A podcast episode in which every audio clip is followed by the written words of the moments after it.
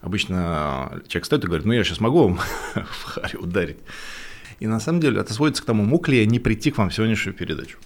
Мог или нет. Когда мы с ним так хорошенько посидим вечером, я говорю, пап, слушай, давай, по гамбургскому счету, играет э, Бог в кости или не играет? Если я посмотрю наши отношения с девушкой на то, что весь мир с момента Великого Взрыва работал на то, чтобы мы встретились, черт подери, это же непростые отношения.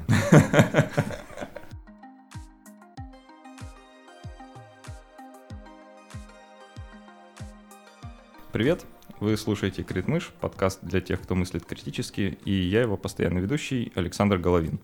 Благодарим Мегабайт Медиа за то, что приютили нас в своей студии. И сегодня у нас очень необычный выпуск. Сегодня со мной передачу будет вести Андрей Крутиков. Привет, Андрей. Привет. Андрей один из патронов подкаста, и он согласился сегодня поучаствовать в записи, за что ему большое спасибо. А, я напоминаю, что этот подкаст существует только благодаря нашим патронам на сервисе Patreon – и помочь проекту получить доступ к уникальным материалам, возможностям и розыгрышам можно по адресу patreon.com critmouse. Каждую неделю мы разыгрываем научно-популярные книги, подписанные нашими гостями специально для слушателей, и информация о розыгрыше будет в конце этого выпуска.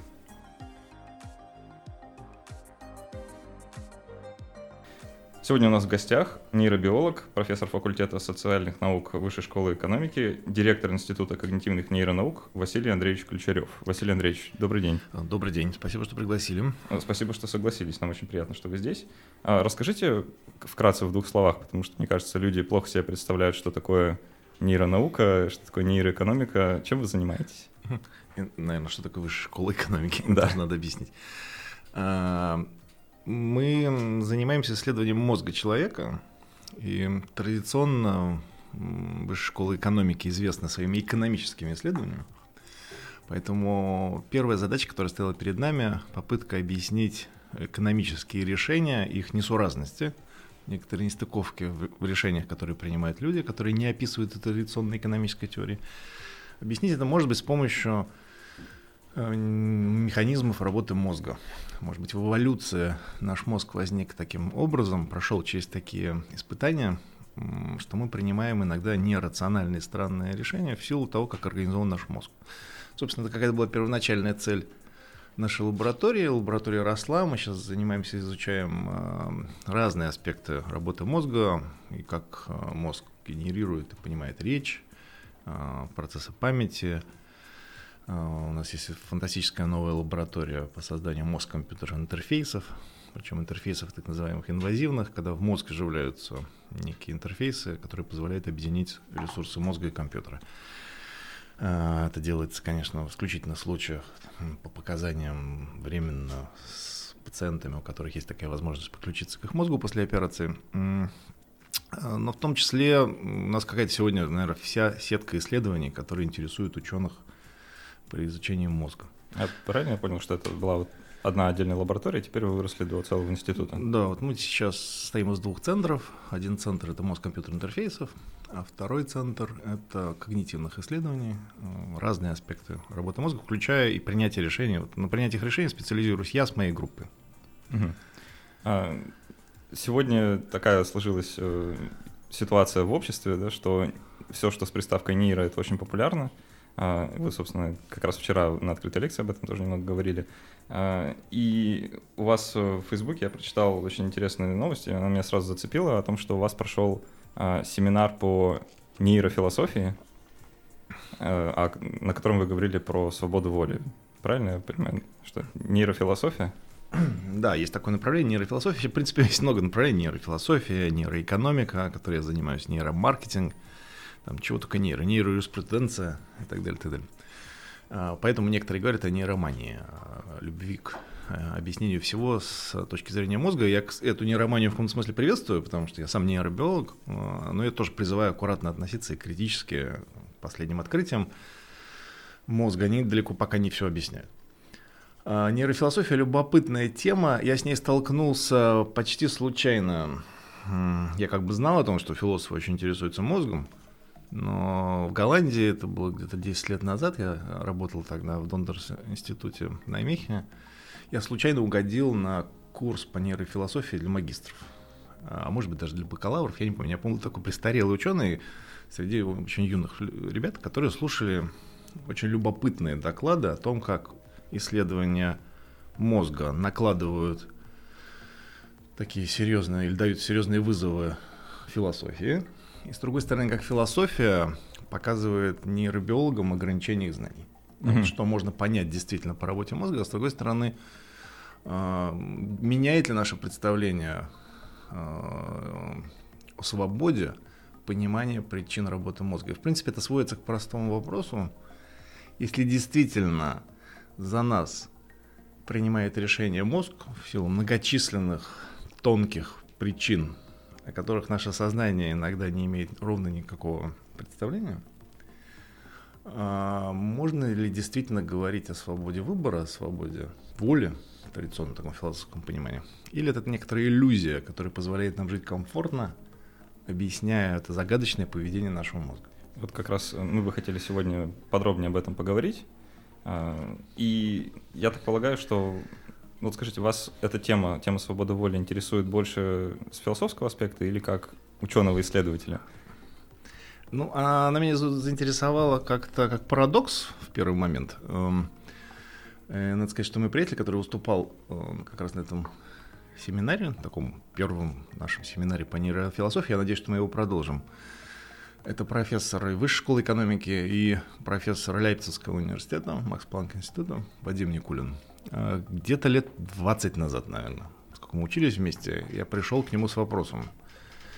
Я тут где-то прочитал, что мы не свободны, что все это иллюзия. А я знаю, что ты изучаешь э, случайные процессы Тогда как-то все это было одинаково. Случайные процессы, э, хаотические процессы в мозге, предсказывающие поведение человека. Но если в мозге есть случайные процессы, значит мы все-таки свободны. И мы с ним гуляли по Хельсинки, и он мне в ботаническом саду Хельсинки объяснял, что это совершенно не означает, что мы свободны. В лучшем случае это означает, что мы можем принимать случайные решения. А в худшем он чертил эти хаотические формулы, которые для меня были в новинку, показывая, что хаос может описываться простой формулой и на самом деле быть абсолютно предсказуемым состоянием мозга, значит, предсказуемым поведением и детерминирован. Это для меня была абсолютная новинка, и я был поражен этой идеей, стал читать э, статьи и книжки. А мне попались очень удачные какие-то статьи нескольких философов, там, например, Стивена Пинкера, которые красиво, доходчиво объясняли проблему. Угу. И как-то так меня все это зацепило, что я об этом стал думать. А потом познакомился с замечательным философом Санкт-Петербургского университета Данилом Разеевым. Будет интересно, приглашайте. Это один из ведущих экспертов по философии и мозгу вот такой нейрофилософ с большой буквы. А, и мы с ним как-то зацепились за эту тему. Я стал его приглашать в Высшую школу экономики, прочитать некоторые лекции. У нас радикально противоположный взгляд на свободу. Мы еще сегодня обсудим, мне кажется. И последнее достижение благодаря Данилу, он сказал, что он ко мне больше никогда не приедет выступать в Москву, если я не напишу статью на эту тему. Мне пришлось написать статью в журнал ВНД, Высшей нервной деятельности. Которую мы с Андреем имели удовольствие читать. И оказалось, что там Данил попросил там аж чуть ли 7 или 8 ученых высказаться на эту тему. И так как-то мы пришли к ситуации, когда нельзя было не собрать семинар, не поговорить более серьезно. А, начнем, мне кажется, с определения, да, потому что мы говорим о свободе воли, свободе выбора, и это все такое довольно расплывчатая, расплывчатая вещь. А, Андрей, может, ты поможешь как-то? Давай, давайте соберем сейчас втроем какое-то определение наше рабочее, чтобы дальше говорить уже более ну, Могут быть самые разные, на самом деле, определения. Да? Вот мы можем какому-то... Даже если мы подумаем, свобода у людей ассоциируется с разными э, совершенно процессами. Да? Там обычно человек стоит и говорит, ну я сейчас могу вам в харе ударить. И вы, затк... это мое свободное решение. вы заткнетесь о своей несвободе. Да, в принципе, можно. Или я могу себя проконтролировать и не выкурить эту сигарету. Да? Э, кто-то ассоциирует свободу с, к самоконтролю, кто-то с возможностью а, там, возразить. На самом деле, то определение, которое меня немножко удивило, но я ему придерживаюсь, это определение, возможно ли поступить иначе. Да? И на самом деле это сводится к тому, мог ли я не прийти к вам в сегодняшнюю передачу. Мог или нет? Ну, с нашей, с нашей позиции вы, конечно, не могли, и более того, наши слушатели тоже не могут прямо сейчас взять и прекратить нас слушать и дослушать до конца, судя по всему. А, ну, мы в этом смысле с вами несколько согласны, я тоже придерживаюсь такого определения, просто всякий раз, когда я его использую, а, люди ну, к нему естественным образом придираются и говорят, что, что значит поступить иначе, иначе это как. А, ну, то есть э, тут разговор-то больше о какой-то фундаментальной возможности эм, и все сводится к детерминизму, да, как раз. А, и мы очень быстро скатываемся к тому, что нужно понять, мы принимаем концепцию того, что в мире все работает по причинно-следственным связям или не принимаем? На самом деле, если мы послушаете философов, э, некоторые их аргументацию я до конца не понимаю, они очень умные. Вот биолог за ними не успевает. А, там есть три лагеря.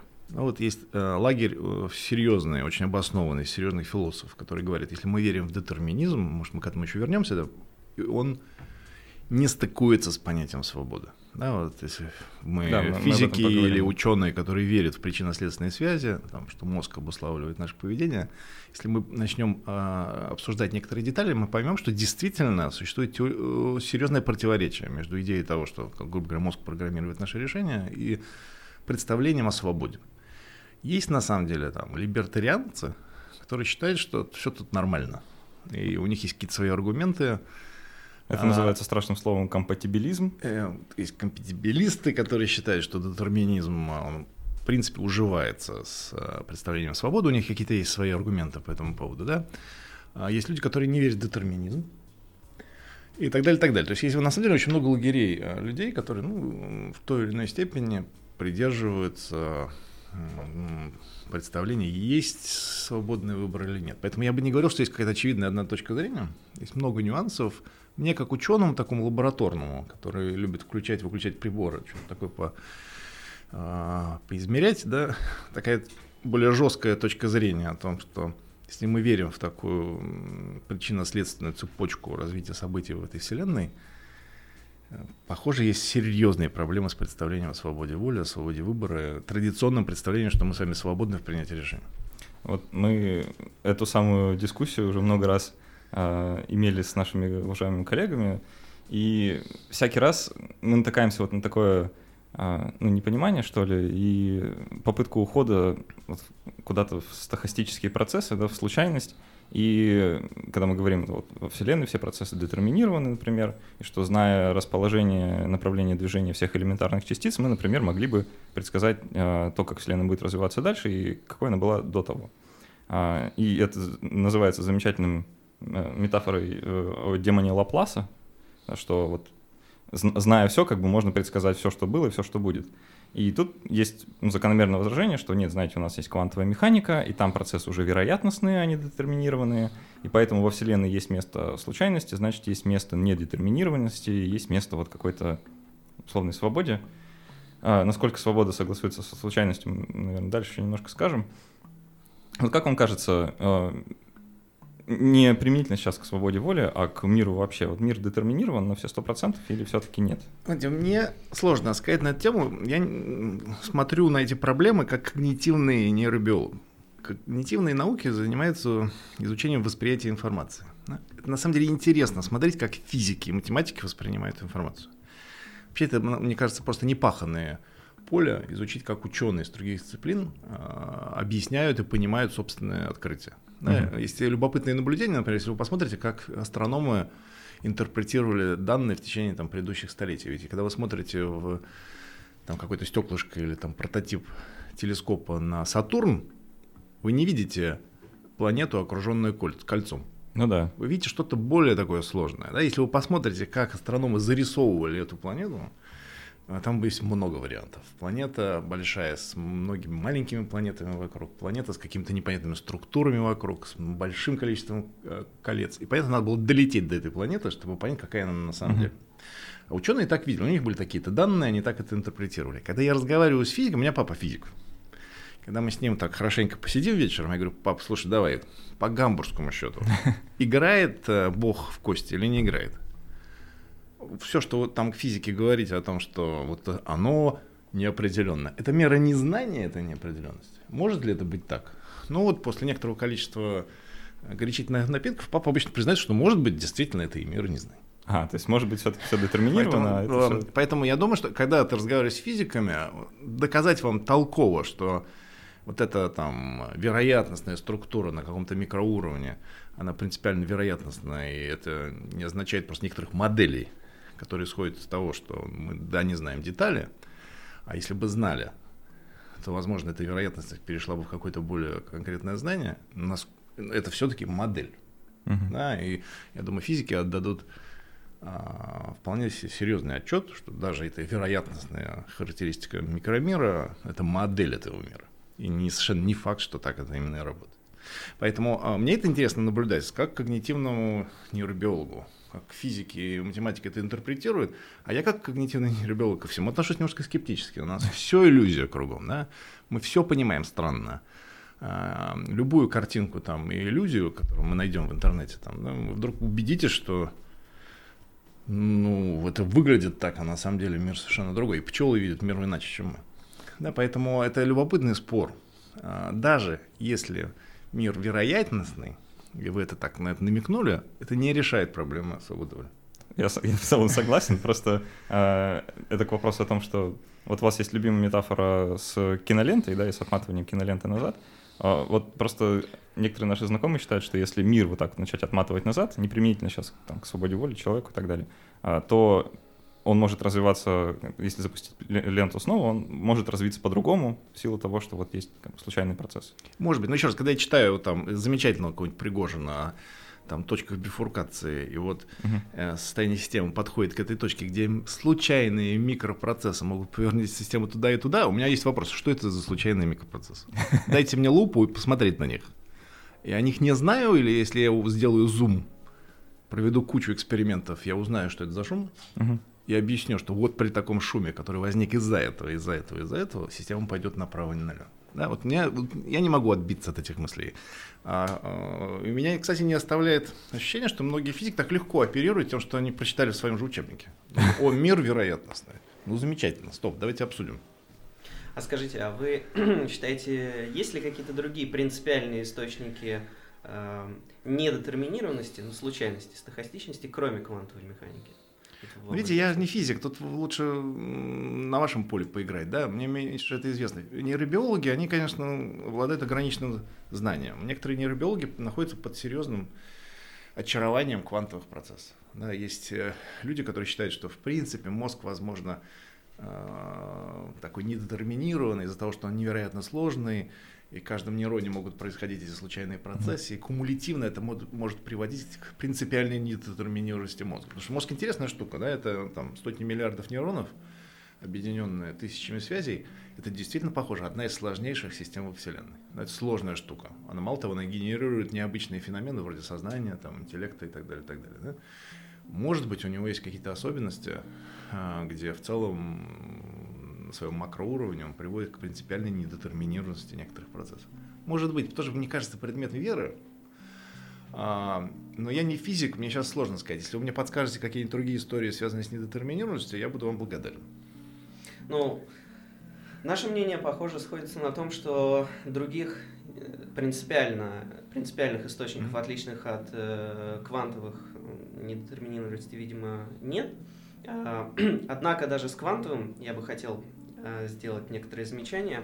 Э, если мы рассматриваем вот вопрос свободы воли в рамках определения возможность поступить иначе, то в действительности с точки зрения что квантовой, что классической физики, э, уравнения физики во времени обратимы, и возможно, что если бы мы идеально обратили время и дошли бы до той точки, в которой вот эта квантовая случайность проявляется, а, да, для того состояния Вселенной она действительно была бы для нас и ожидалась бы для нас как не, нечто случайное и непредсказуемое, однако оно бы каждый раз повторялось, если бы мы отматывали туда время. Это не противоречивые точки зрения. Mm-hmm. И, между прочим, далеко не все физики э, действительно так легко относятся к случайности и разделяют э, э, точку зрения о том, что есть актуально случайные процессы, скажем, э, есть... Э, это вопрос интерпретаций моделей, как вы сказали, потому что в квантовой механике есть э, как вот эти статистически вероятностные, вроде копенгагенской интерпретации, так и абсолютно детерминистические и при этом э, дающие такой же, такую же объяснительную силу, как и другие модели.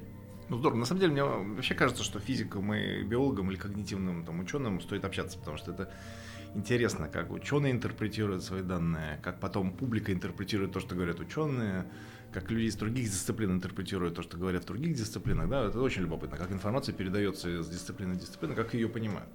Вот вы начали говорить по поводу детерминизма и такой э, последовательной э, материалистической позиции. Э, правильно ли мы понимаем, что с точки зрения вот такой именно последовательной махровой материалистической позиции действительно логически невозможно существование свободы воли в виде возможности поступить иначе? Вы могли бы пофантазировать на тему, что нам бы нужно было добавить к физическим законам, Э, чтобы можно было говорить о такой свободе воли. Это, я сейчас выскажу свое мнение, она такая мрачная. Если действительно детерминизм существует, нет никакого пространства для свободы. Просто никакого фундаментального. Это мы вчера разговаривали там, с э, студентами в ЭТМО. А, просто применяя вашу метафору, если мы отмотаем назад в таком детерминированном мире а, киноленту нашего времени обратно к моему решению прийти или не прийти на вашу передачу, нету никаких причин физических в тот момент времени, которые бы заставили меня поступить иначе. А, мозг мой прореагировал бы ровно так же и принял бы ровно такое же решение. Ну, с какой стати он бы прореагировал иначе? Ну, может быть, в результате случайных процессов, но опять же, мы уже говорили об этих случайностях. Это бы означало, что мозг принял решение случайно, и опять же это не оставляет никакого пространства для моего свободного решения. Если мы верим в детерминированный мир, а, я не вижу никаких выходов из этой мрачной ситуации, что, возможно, это иллюзорное ощущение того, что мы принимаем некоторые свободные решения. Эта ситуация явно более сложная. А, философов там есть свои какие-то истории, они, у них есть агентно мыслящий философ, что есть агент, который воспринимает как-то эти свои действия, он может в чем-то там остановиться, это главное, и вето на некоторые решения это важнее, чем э, представление детерминизма и свободы. Я не понимаю, мне кажется, это компромиссы. Если мы занимаем бескомпромиссную позицию, просто философски э, мы стоим перед дилеммой, что ее нет.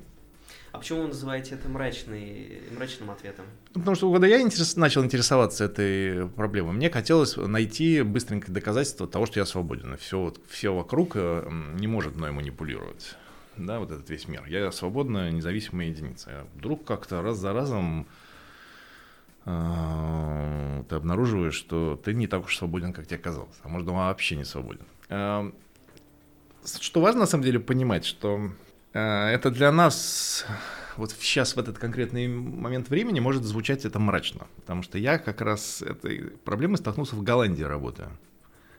И читал я какую-то статью очередную, сидел, думал о ней. А, Пришел в кофейную комнату с моими коллегами, там пьем кофе в 3 часа дня. Я смотрю вокруг и понимаю, это же Голландия, черт. Это же протестантская страна. У них все предуготовано и предусмотрено историческим богом. Да, у протестантов, в кальвинистской особенно какой-нибудь а, интерпретации, все решает бог. И я стал своих коллег расспрашивать о том, как же вы в такой ситуации вообще говоря верите в жизнь. В чем смысл вести себя активно? В чем смысл построить такую красивую, комфортную страну, быть богатенькими, зарабатывать и так далее. И, так далее. и на самом деле они довольно подробно рассказали о том, что это вполне в традиции нации представление о том, что Бог тебе воплотил там идеальные черты, ты хороший, потому что так решил Бог, или там по-нашему это Вселенная. Это здорово, да, и каждое твое достижение – это проявление Бога. А все вот эти мерзавцы, которые ничего не делают, лентяи и бедные, ну, там, не знаю, что дьявол или кто-то еще на них покусился. И странно, там столетиями люди так живут, и вполне весело, активно строят, строят э, очень уютный, активный мир. Ну, то есть мысль это не новая? Как бы. Мысль не новая, да, и там э, на самом деле странно, что эта мысль позволяла менять мир. Да, то есть Лютер, который поменял абсолютно там Северную Европу э, с этим протестантским э, с протестантской революции, да, его упорство было связано с тем, что он верил, что за ним стоит Бог. И там его знаменитая фраза «я стою перед вами, потому что не могу иначе». И что с ним можно сделать, если он, он верит в свою позицию? Да, вы стоите перед вами, не знаю, вы противостоите кому угодно, там, политическому режиму, но вы верите, что... А вы не можете иначе. Что с вами можно сделать? Давайте э, поговорим немного о доказательствах, потому что, как ни странно, э, они немножко присутствуют. Да, то есть есть э, классические эксперименты Лигбета и Суна, о, которые называют там, экспериментами со свободой воли. Э, давайте их кратко опишем для mm-hmm. слушателей, в чем они состояли. Классические эксперименты, которые, в общем, во многом запустили, может быть, нейрофилософию. Да, вот такое очень серьезное общение между нейробиологами и философами. Они обсуждаются во всех, абсолютно во всех работах по свободе воли в философии. Бенджамин Либет провел такой несложный эксперимент. Ему было интересно, можем ли мы предсказать решение человека по активности мозга. И там, в общем, все начиналось довольно просто. Нужно было двинуть там, в разных вариантах правой или левой рукой, или тем или иным пальцем. А, он придумал очень любопытный метод, чтобы зафиксировать момент, когда человек осознает свое свободное решение двинуть тем или иным пальцем.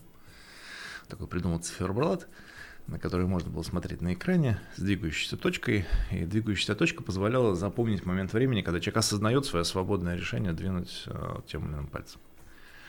И он получил доступ к информации, когда возникает осознание решения, он зарегистрировал активность мозга с помощью электроэнцефалограммы. Он получил активность мозга, связанную с принятием решения. Первое, что он обнаружил, это было вполне закономерно. Вот есть момент времени, когда человек э, двигает пальцем, реализует свое решение. Осознание приходит там за сотню-две миллисекунд до того, как вы производите свое решение или действие. Это все нормально. Возникло сознание, возникло движение. Но то, что он обнаружил, осознанию решения предшествует еще полсекунды активности мозга, которая вполне предсказывает, что человек осознает.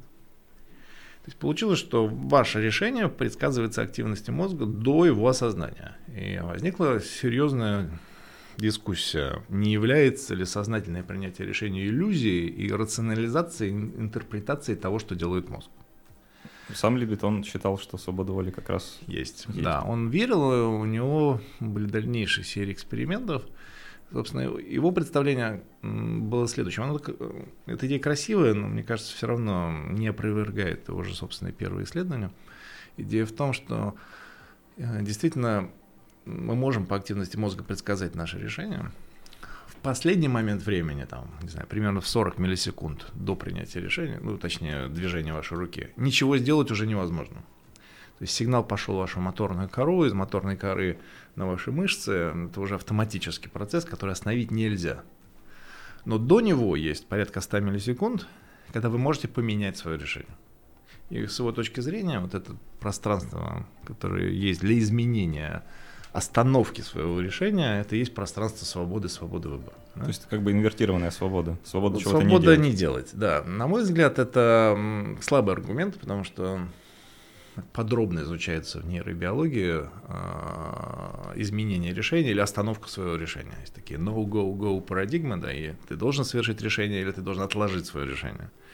И, в принципе, там сканирование показывает, что есть области, которые вполне коррелируют с э, решением, активность их коррелирует с решением остановить то или иное действие. Да, и оно вполне может быть, быть детерминированным процессом, который также предсказывается определенной активностью мозга. Но он, надо отдать должное, считал, что все-таки пространство для свободы есть, потому что мы можем остановить свое решение. А вот все исследования, которые след за ним прошли, они либо немножко видоизменяли эту технологию, либо использовали новые методы. То исследование, которое вы упомянули, э, так прогремело, оно было сделано с помощью магнитно-резонансной томографии. Примерно то же самое. Там, по-моему, надо было двигать точно правой или левой рукой. Но ну, он, там кнопки надо было Кнопки нажать, нажать да. Он лежал в томографе. И помощью томографа магнитно-резонансного им удалось показать активность, которая предсказывает а, уже в разных областях мозга, включая лобную, а, решение за 8 секунд до его осознания. 8 секунд это очень много. А, да. Насколько я помню, там была довольно большая погрешность, то есть там 60% случаев они могли предсказывать. Только... Да, там вероятность была не 100%, но все-таки, да, вот с какой-то вероятностью выше случайного можно было предсказать, что человек делает за 8 секунд до того, как он осознает. Это, конечно, такой серьезный вызов. Единственное, что методологию на самом деле можно критиковать. Вот мы в ходе нашего семинара довольно подробно остановились на всех возможных альтернативных интерпретациях такого эксперимента. Да, на самом деле их может быть очень много. Вот Вадим Никулин, мой коллега, он выступал из Лейпцига, он перечислил энное количество придирок к такому эксперименту, мы планируем их а, попробовать исправить каких-то, может быть, экспериментов совместных с философами питерскими в дальнейшем. Но все равно это не отменяет вопроса. Если теоретически я могу при всех придирках предсказать, а это, судя по всему, возможно, по активности мозга ваше решение до осознания, вопрос, кто принимает решение. И причем здесь сознание. А, а можете привести в пример какую-нибудь самую такую хорошую придирку? Ну, придирка на самом деле, например, такая действительно фундаментальная. В таких исследованиях очень часто человека просят принять свободное решение и, э, например, двинуть тем или иным пальцем или рукой в случайном порядке. Ага. Вопрос, что такое случайность? Как люди понимают эту случайность? А если мы начнем анализировать поведение людей, мы можем найти, на самом деле, некоторую закономерность возможно, да, то я могу нажимать на руку там правой, правой, левой рукой, потом два раза левой, потом правой. И если вы представите себе такую там длительную а, длительный паттерн поведения, который программируется вашим мозгом, но неудивительно, что вы можете предсказать некоторые решения в дальнейшем по активности предыдущей активности, потому что эта активность кодирует долгосрочную, может быть, даже математическую формулу, по которой вы принимаете якобы случайное решение. Каждый второй раз двинуть mm-hmm. влево, а потом один раз справа и так далее, и так далее. Да? Что такое случайное решение? На самом деле большой вопрос. Поэтому такие вот эти 8 секунд, которые всех шокируют, возможно, отражают, что да, лобные области мозга а, программируют некоторый сложный алгоритм случайного решения, а, и он не случайный на самом деле. Ну, то есть я вот ставлю себя на место испытуемых, и мне вот довольно сложно как-то а как понять, да, левый или правый? Это же нужно ну, что такое придумать, случайно? Да, да, придумать, как, как я буду нажимать, но, наверное, сначала правую, потом левую, потом, наверное, еще раз левую, потому что как бы чередоваться тоже плохо. И, и вы можете прийти к некоторой закономерности. И там есть много, на самом деле, любопытных. Вадим очень, очень тонко подсказал э, некоторые ограничения таких исследований. На мой взгляд, они, да, ставят вопрос на некоторых аспектах этих исследований, но все равно не противоречат э, тому главному, главной проблеме в нейроэкономике, которой мы занимаемся, и в когнитивной психологии есть множество доказательств того, что наше сознание не в курсе причин нашего, наших решений. Вот в статье э, нейрофилософа, также можно да, назвать Розеева, а вот в, э, журнале «Высшая нервная деятельность», как раз, который вы комментарий писали, а у него очень, ну, на мой взгляд, любопытная, любопытная придирка к э, экспериментам Либета и Суна, а, что эти исследователи, по сути, имеют э, дело не со свободой воли, а как бы, э, как он это называет? Свобода действия. Ну да, да, то есть э, некоторые идет, по его мнению, подмена понятий такая двойная, что а, у человека вот по аналогии с системой 1, системой 2 Канемана есть вот как бы немедленные интенции, да, и какие-то намерения более долгосрочные, и что якобы исследователи а, поймали, что вот эти интенции, да, они как бы не, не подконтрольны, да, возникают сами, а долгосрочные какие-то решения, вот они, судя по всему, должны быть свободны. Нет, ну я тут согласен с каким-то такой э, с критикой Данила. Единственное, что у Данила немножко такой более все-таки взгляд философа. И у него, мне кажется, есть традиционное какое-то разделение. Вот есть какая-то система 1, она какая-то дико биологическая, вот система 2, она какая-то там свободная и не, не подвержена биологическим закономерностям. Да? Для меня, как нейробиолога, есть не разные системы принятия решений. Да, эти первые исследования были сделаны с более автоматичной а, системой принятия решения, более простой в каком-то смысле. Эти решения и были предсказаны да, может быть, э, решение совершить движение. Но для нейроэкономиста или нейробиолога решение второго вот порядка вот этой системы 2 это ровно такая же активность мозга. Она может быть более сложная. Там, сложнее предсказать, э, что вы купите в магазине, на какой бренд. Да, проще предсказать, как правая или левая рука двинется у вас в данный момент к полке. Да, правую или левую руку я по вашей активности мозга легко предскажу. Да? Угу. А какой бренд вы выберете, это сложнее. Но да. все равно как бы возможно. Но все равно теоретически возможно. В этом смысле я с аргументами Данила не согласен. Хотя у Данила очень красивые эти аргументы. Он обычно рассказывает о сигарах, которые он курил, и вот э, это вот эм, желание выкурить сигару, по моему мнению, вот это такая автоматическая система эмоциональная. Его не удивляет, что его такие решения можно предсказать, а вот его желание бросить курить, да, вот по его мнению, это, вот это проявление свободы. Я же, как нейроэкономист, считаю, что его желание бросить курить в идеальном мире, при идеальном инструменте, я смогу предсказать. Я бы хотел добавить, возможно, предложить вам некий дизайн нового эксперимента. А, несколько лет назад с моим приятелем мы пытались решить вполне практическую задачу а, для тех, кто играет в компьютерные игры, в основном а, в шутеры от первого лица. Там людям интересно сокращать свое время реакции. Мы попытались собрать систему, которая компенсирует время реакции прохода импульса и от моторной коры до мышцы по мышечному волокну, просто чтобы э, сократить время, когда человек принял решение нажать на кнопку мышки и реально эту кнопку мышки нажать.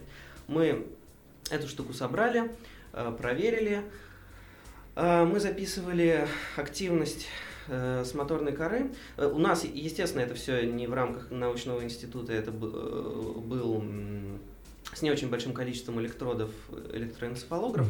Тем не менее, мы выделили, успешно выделили повторяющиеся паттерны, прежде чем человек хочет нажать на мышку. И мы сделали следующий шаг. Мы это время попытались компенсировать. Э, интересный момент состоит в том, что после того, как э, это время компенсируется, э, начинает возникать у человека очень странное ощущение – Э, это то, одна из причин, по, которых мы, по которым мы эту деятельность свернули. Играть после этого стало совершенно невозможно, потому что привычная э, последовательность в виде принял решение, нажал на кнопку, лампочка загорелась, сменилась на лампочка загорелась, принял решение, нажал на кнопку. А это начинало вызывать очень странные ощущения, которые варьировались в зависимости от того, как, какую часть времени мы успевали компенсировать. Если это мы компенсировали только э, вот проход примерно по мышечному волокну, то это воспринималось как будто бы судорога некая. Э, то есть, э, ну, как будто ты не хотел нажать, а оно как-то, ну вот, вот само нажалось. А когда это мы писали систему, которая устойчиво распознает эти паттерны и предсказывает. И вот на, на этом временном промежутке там возникало ощущение едва ли не вложенности мыслей, автомат, некого психического автоматизма. Потому что э, действительно э, было видно, что э, на экране прямо высвечивалось, что ты сейчас сделаешь, и у тебя Э, нужно было приложить какое-то очень сильное, сильное желание для того, чтобы это не сделать. Хотя в сознательное поле это попадало сильно позже. Вот. Э, интересно было бы исследовать э, в режиме реального времени, когда мы предъявляем человеку уже его выбор, который мы предсказали на основе его активности, и последить за его эмоциональной реакцией. Это на самом деле очень интересно несколько похожие наблюдения были сделаны Грэем Олтером когда-то, человеком, который изобрел первый какой-то мозг-компьютер интерфейс десятки лет назад. У него переключали слайды люди. И когда он переключал слайды раньше того, как они нажимали, э, базируясь на активности мозга, у них возникали тоже странные ощущения. Систематически, насколько я знаю, это никто не изучал. Это было бы очень интересно изучить. Да? Это любопытно и на самом деле э, супер идея. Э, потому что она укладывается в некоторые представления там, психологов о том, что наше сознательное ощущение свободного выбора – это интерпретация э, активности нашего мозга, позволяющая нам комфортно жить и на самом деле иметь ожидания относительно своего тела, да, не удивляться тому, что делает свое тело. Потому что вы хороший пример привели, люди начинают считать, что это спонтанная какая-нибудь реакция а приступ. А, происходящее в нашем теле, организме или в мозге. Есть очень интересные ученые, которые считают, что иначе мы бы бесконечно с подозрением смотрели бы на свои поступки и чувствовали себя абсолютно дискомфортно. Вот мне сразу вспоминается, когда мне Андрей эту историю рассказал первый раз, я сразу вспомнил э, свою медицинскую подготовку да, и курс по психиатрии, и все эти замечательные состояния, когда у людей возникает диссоциация их собственных мыслей и поступков, и когда им кажется, что мысли, действия, движения, вот это все вложено в их голову, да, что это не мое, я этого не делаю, да, то есть там синдром чужой руки, а, там какие-то э, состояние, да, когда человек кажется, что у него есть навязчивые мысли, от которых он не может избавиться, которые не его. А, и вот это все, мне кажется, ну, или какой-то общий механизм у этого должен быть, да, почему-то чувствуется вот некоторая схожесть. Нет, смотрите, это очень хороший, кстати говоря, пример привели, потому что вот мне пришлось там покопать литературу, я, поскольку все-таки занимаюсь какими-то более традиционными решениями, там, рискнуть, не рискнуть, вот своей э, научной практике, такие простые решения, двигать правой или левой рукой, меня никогда не интересовали, кроме как вот в контексте свободы воли. Мне пришлось покопать литературу, есть любопытное исследование, по стимуляции определенных областей мозга, есть такая премоторная область мозга, где стимуляция электрическая приводит к желанию совершить действие, да, и сознательному ощущению. Вот если вы еще больше простимулируете эту область, а человек и совершит это действие. И любопытно, что, судя по всему, когда вот это вы упомянули синдром чужой руки, да, он часто возникает, когда в результате операции так или иначе разделяются два полушария. Да. И оказывается, что у вас там есть одно полушарие, где есть там премоторная кора, которая планирует желание двинуть той рукой. И там, скажем, в левом полушарии есть еще и речь, при этом она может разговаривать с вами, с собой, в вашем сознании и все объяснять вам. А в другом полушарии, отделенном, там, в правом, есть свой генератор этих решений, да, своя премоторная кора, которая отрезана в этой ситуации от сознания, она принимает какие-то свои решения. И вдруг вы сталкиваетесь, как эти люди с синдромом чужой руки. Ваша правая рука вдруг дает вам пощечину да, или начинает э, вытаскивать ручку, или рвать, или зачеркивать то, что рисует э, левая рука, или наоборот, да, ваша левая рука конфликтует с правой. А, скорее, даже левая обычно набрасывается. И вот эти люди описывают, как они живут со своей второй рукой. Очень любопытно, кстати, это. Почти как отдельная личность получается. Да, что вот я, значит, покинул больницу, это моя несчастная левая рука последовала за мной и начала меня дальше. Да, и вы вдруг просто сталкиваетесь с этим скрытыми механизмами принятия решения из-за того, что мозг э, реагирует там не идеально, обычно все работает синхронно, речевое полушарие коммуницирует с неречевым полушарием, у нас вот только в одном полушарии есть возможность разговаривать. А, все как-то работает гармонично. И вот такая там тяжелая ситуация в результате операции приводит к тому, что вы вдруг сталкиваетесь с этими механизмами, и вот их-то вы объяснить не можете. Хотя, в принципе, мы с ними живем каждый день. А, вот мы уже упоминали о том, что свобода воли это некоторая такая, ну, ее отсутствие это некоторая такая мрачная картина, которая очень многим не нравится. А, как вы считаете, вот если, ну, грубо говоря, всем об этом рассказать, да, а, это вообще хорошая идея или не очень? Я всегда цитирую одного израильского ученого, который э, философ. У него статья такая была жестко детерминистичная, э, заканчивалась, в общем, тем, что ребята детерминизм не оставляет пространства для свободы воли, но не надо говорить это окружающим, потому что все это может плохо кончиться. Да. А, об этом довольно серьезно разговаривают. Есть исследования, показывающие, что люди, почитав отсутствие свободы воли, по-другому себя ведут. Да, экспериментально было показано, что, например, люди меньше наказывают за преступления, если их попросить там, наказать. Они считают, что человек менее ответственный за свое преступление. Этого немножко и боятся, что люди будут считать, что наказывать бессмысленно, все не отвечают за свои поступки, и наступит анархия. На самом деле это абсолютно не факты. Это зависит от интерпретации.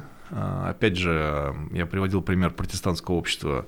Если вы были там в Голландии или в Северной Европе, там, и в Швеции, там не убивают друг друга на улицах каждую секунду, и не происходит хаос, и магазины работают, полицейские ходят по улицам. Да, это не факт, что люди начинают чувствовать себя безответственно. Вот в обществе, где традиционно вроде за все отвечал Бог. А, и философы, на самом деле, пытаются найти аргументы, потому что это абсолютно не приводит к хаосу, если люди правильно интерпретируют эту ситуацию. Да, вот Стивен Пинкер, замечательный пример человека, который очень образно показывает, что э, понимание причин не равно безответственности. Да, и в этом смысле, если я понимаю, почему он так поступил и не мог поступить иначе, не освобождает этот человек от ответственности, я все еще могу его наказать. А вот знаете, у в США э, там очень распространена судебная практика, практика в присутствии жюри, ой, жюри, как это называется? Присяжных. Судоприсяжных, uh-huh. да. Э, и у них есть э, такая интересная, такой интересный механизм, я вот сейчас не помню, как он по-английски называется, а, что присяжный может то ли отказаться выносить решение, а, то ли оправдать без объяснения причин, что это такое. Jury nullification. Да, jury nullification, спасибо. А, и у них реально в законе прописано, что присяжным нельзя об этом рассказывать, потому что, зная об этой практике, они чаще к ней обращаются. Вот как вы думаете, если а, ну вот, не знаю, нейробиологи проведут еще пару экспериментов и совершенно точно всем расскажут, что, знаете, да, вот мы провели и точно знаем, свобода воли не существует, а, стоит ли нам запрещать, допустим, вот присяжным об этом рассказывать? Нет, смотрите, просто с присяжными надо посерьезнее поговорить. Мы обычно узнаем о таком там, не знаю, слогане, да, свободы нету из пресса, и это часть правды. Ну, свободы нет, и каждый интерпретирует это как хочет. Да, вот я еще вернусь к Стивену Пинкеру. У него очень хороший пример, я всегда студентам его привожу. Э, представьте себе, да, что встает э, в суде присяжных адвокат и говорит, смотрите на мозг моего подзащитного. Да, вот, вот его скан. Там, вчера со студентами я приводил какой-то пример, вот миндалина. Посмотрите на его миндалину, она связана с наказанием, она в несколько раз меньше обычного. Значит, мой подзащитный не мог э, усвоить те уроки и наказания, которые делали ему родители в школе. И к чему удивляться, что он не выучил нормы социальные, Чему удивляться, что он нарушил там и э, не знаю, что он сделал, там снял штаны в центре города. Чему вы удивляетесь? Он не мог научиться, как обычный человек. В принципе, в обычной логике обыденные суда человек посмотрит действительно судья миндально в 4 раза меньше. Ну, наверное, не ответственный за свои поступки. Наверное, в традиционном обществе его освободят от наказания или пошлют лечиться. Но Стивен Пинк хорошо говорит, смотрите, стоп, судья будущего, что он сделает, да, или присяжный, как он подумает? Простите, во сколько раз меньше миндалина у этого человека, чем у обычного гражданина? В четыре раза меньше. Во сколько раз меньше он чувствителен к наказанию? Тоже в четыре? Давайте накажем его в четыре раза больше. Да, и действительно, это другая логика.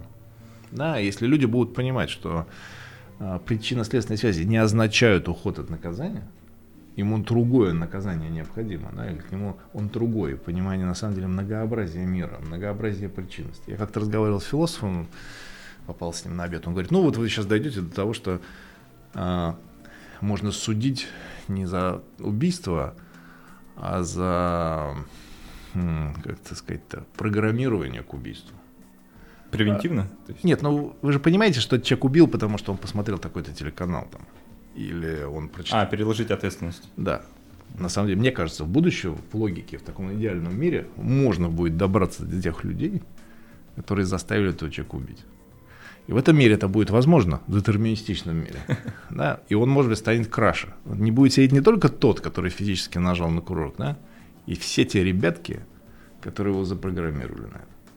И это будет другой мир, он будет странный. Да? И на самом деле примеры этого есть. Да? Садятся люди, там, в Руанде за пропаганду по радио призыва к убийству. И это нас как-то не очень сильно удивляет.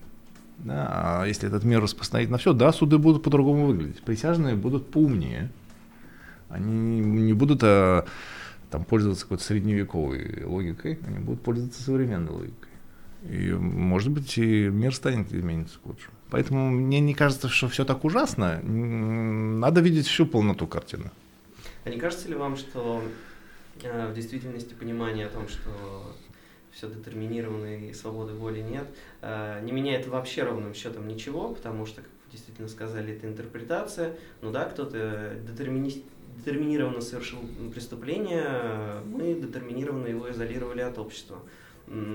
Кажется, что для этого даже не нужен какой-то сдвиг парадигмы. Это я с вами согласен, посмотрите, но есть реакция человеческая. Да? Вот исследования показывают, что если человеку объяснить причину, почему он влюблен, это отношение к э, партнеру ухудшаются.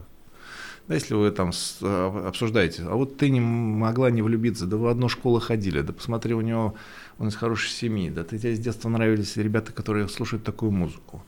Ну, не знаю, еще что. Ну, ты же знаешь, что тебе нравились блондин. Твой пой папа похож на нее. Да, если все эти вещи, она так она мрачно послушает все это, ну, скажет, да, что-то как-то может, и не так люблю. А дальше еще добьют разговором про да, гормоны? Исследования показывают, да, что люди начинают меньше ценить такой ситуации свои отношения. Да, и вот если вам объяснить причину своего поведения, вы меньше это цените. Это есть такая реакция. На самом деле, я в свое время об этом думал. Эм, иногда, скажем, в социальных учебниках по социальной психологии вы находите пример таких хороших американских учебниках, они начинаются с примеров. Вот такой-то, такой-то, так себя повел. А в конце главы объясняется, почему он себя так повел. Да, вот мне в свое время а, посол в одной из прибалтийских стран, там попался пример, как он спасал э, еврейские семьи. И вот с этого начинается, э, он спасал еврейские семьи в период нацизма, вывозил там детей э, еврейских из Прибалтики, а в конце главы объяснялось, ну, видите, он же был из семьи самураев, а, там важно защищать детей. покопаемся, у него сосед был э, еврейская семья, он дружил с еврейским мальчиком. И через множество исследований личные отношения, э, личная связь очень влияет на ваше отношение к группе как социальной. Да? Вы не считаете больше их людьми второго сорта через личные отношения. И так вот последовательно объяснялось, почему этот великий человек совершил этот великий поступок. И для меня это ровно счета ничего не меняет. Он так и был великим, так и остался великим. Да? И другой человек рядом, в соседнем консульстве, который этим не занимался, как был мерзавцем, так мерзавцем остался. Вот э, на самом деле я по-человечески понимаю, почему э, люди начинают меньше ценить такие поступки, если их разложить по полочкам, потому что нам кажется, что какая-то добродетель должна быть беспричинной. Ну, почему так вот э, внутренне ощущается, да? Если у человека были все причины, то а за что его благодарить тогда? Ну да, но не оставляется ли этот святой святым за то, что он сделал, да? Вот я в свое время тоже думал, там вот отношения, можно все это объяснить. А можно, это же дело интерпретации, вот я же когнитивный нейробиолог, мозг интерпретирует, интерпретация меняет много. Да? Если я посмотрю на наши отношения с девушкой, на то, что весь мир с момента Великого Взрыва работал на то, чтобы мы встретились, черт подери, это же непростые отношения. Поэтому это дело интерпретации. А, не могли бы вы сказать, по вашему мнению, а какой может быть, эволюционный смысл или смысл с точки зрения нейроэкономики в том, что мы этой иллюзией обладаем? А, хороший вопрос. Вот у меня нету пока какого-то какого-то ответа своего, да, такие простые относительно ответы коллег-психологов, которые это изучали, так есть профессор Вагнер, а, один из пионеров исследований такой иллюзии свободы выбора, на многих исследованиях показал, что мы легко считаем, что мы сделали решение, которое мы никогда не принимали. Э, можно аккуратно за вас, э, ваш мозг аккуратно ввести это ощущение, что вы принимаете решение, которого не было. Э, он считает, что все-таки это возможность для сознания чувствовать себя комфортно. К чему это приводит? Может быть, там сознание зачем-то нам нужно, это некоторые преимущества наши по сравнению с другими животными, там, организмами. Можно спорить, кто имеет сознание, кто нет, но явно, что наше сознание позволило нам построить нашу цивилизацию, быть одним из самых успешных видов на, на планете. И ему комфортно чувствовать, что оно рулит. Да, ему некомфортно было бы э, каждую секунду удивляться тому, что происходит с нашим с вами организмом. Какие-то преимущества это ему дают. Как э, есть ли какое-то более стильное биологическое объяснение или модель, которая показывает, что вот это дает преимущество, не знаю. Потому что, еще раз, мне кажется, то, что мы получаем из социальных исследований, исторических исследований, немножко в шорах нашего текущего момента, нам кажется, что это странно и необычно. Да? В других исторические эпохи, в других культурах в этом нет ничего ровно необычного. Да? Возможно, это, ну, ну, не знаю, вот русские люди ходили в кафтанах. В чем биологическое преимущество кафтанов? Да, наверное, никаких, да, кроме того, что так сложилось в этом конкретной ситуации. Могли ходить и не в кафтанах. Удобно. Да, вот в нашей конкретной исторической э, ситуации, там, возможно, такого капитализма, когда к вам апеллируют, там, ты должен купить эту новую модель, ты должен носить именно это, да, нашему сознанию приятно ощущать, что оно принимает какие-то решения. Да? А если мы вдруг понимали, что нам всем вокруг манипулируют, мы бы аккуратно и совершенно по-другому смотрели бы на месседжи, предлагающие нам, а что это вы еще модель X не купили? Я бы считал, я бы говорил, вы с какой частью моего мозга сейчас общаетесь? Чего вы хотите добиться? Да? А тут они обращаются ко мне как к современному а, независимо мыслящему человеку, который обязательно должен вести себя так же. Поэтому там я не удивлюсь, что с точки зрения вот таких социальных процессов, там, Выгодского того же, это часть наших социальных процессов исторического момента.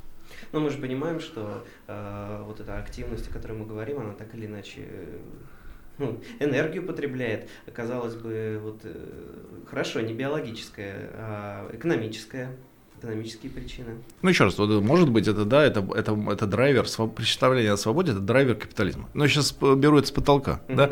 Но есть интересное исследование, а, почему так популярен в мире Выгодский, да, вот это э, советский интереснейший такой марксист-философ, который считал, что, там, грубо говоря, бытие определяет сознание. Да? Вот э, фанаты Выгодского, они же красивые строят историю. Посмотрите на представление любви в разные исторические периоды там, любовь э, при зарождении капитализма. Любовь – это семья и хозяйство.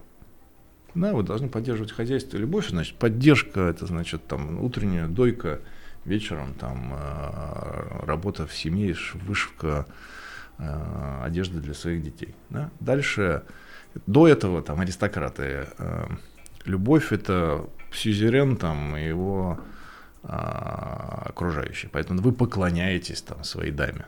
Да, это абсолютно отношение графа и его подчиненных. Да, вы поклоняетесь, вы дарите какие-то невероятные подарки. Да. Современный капитализм это, это потребление. Я хочу только тебя.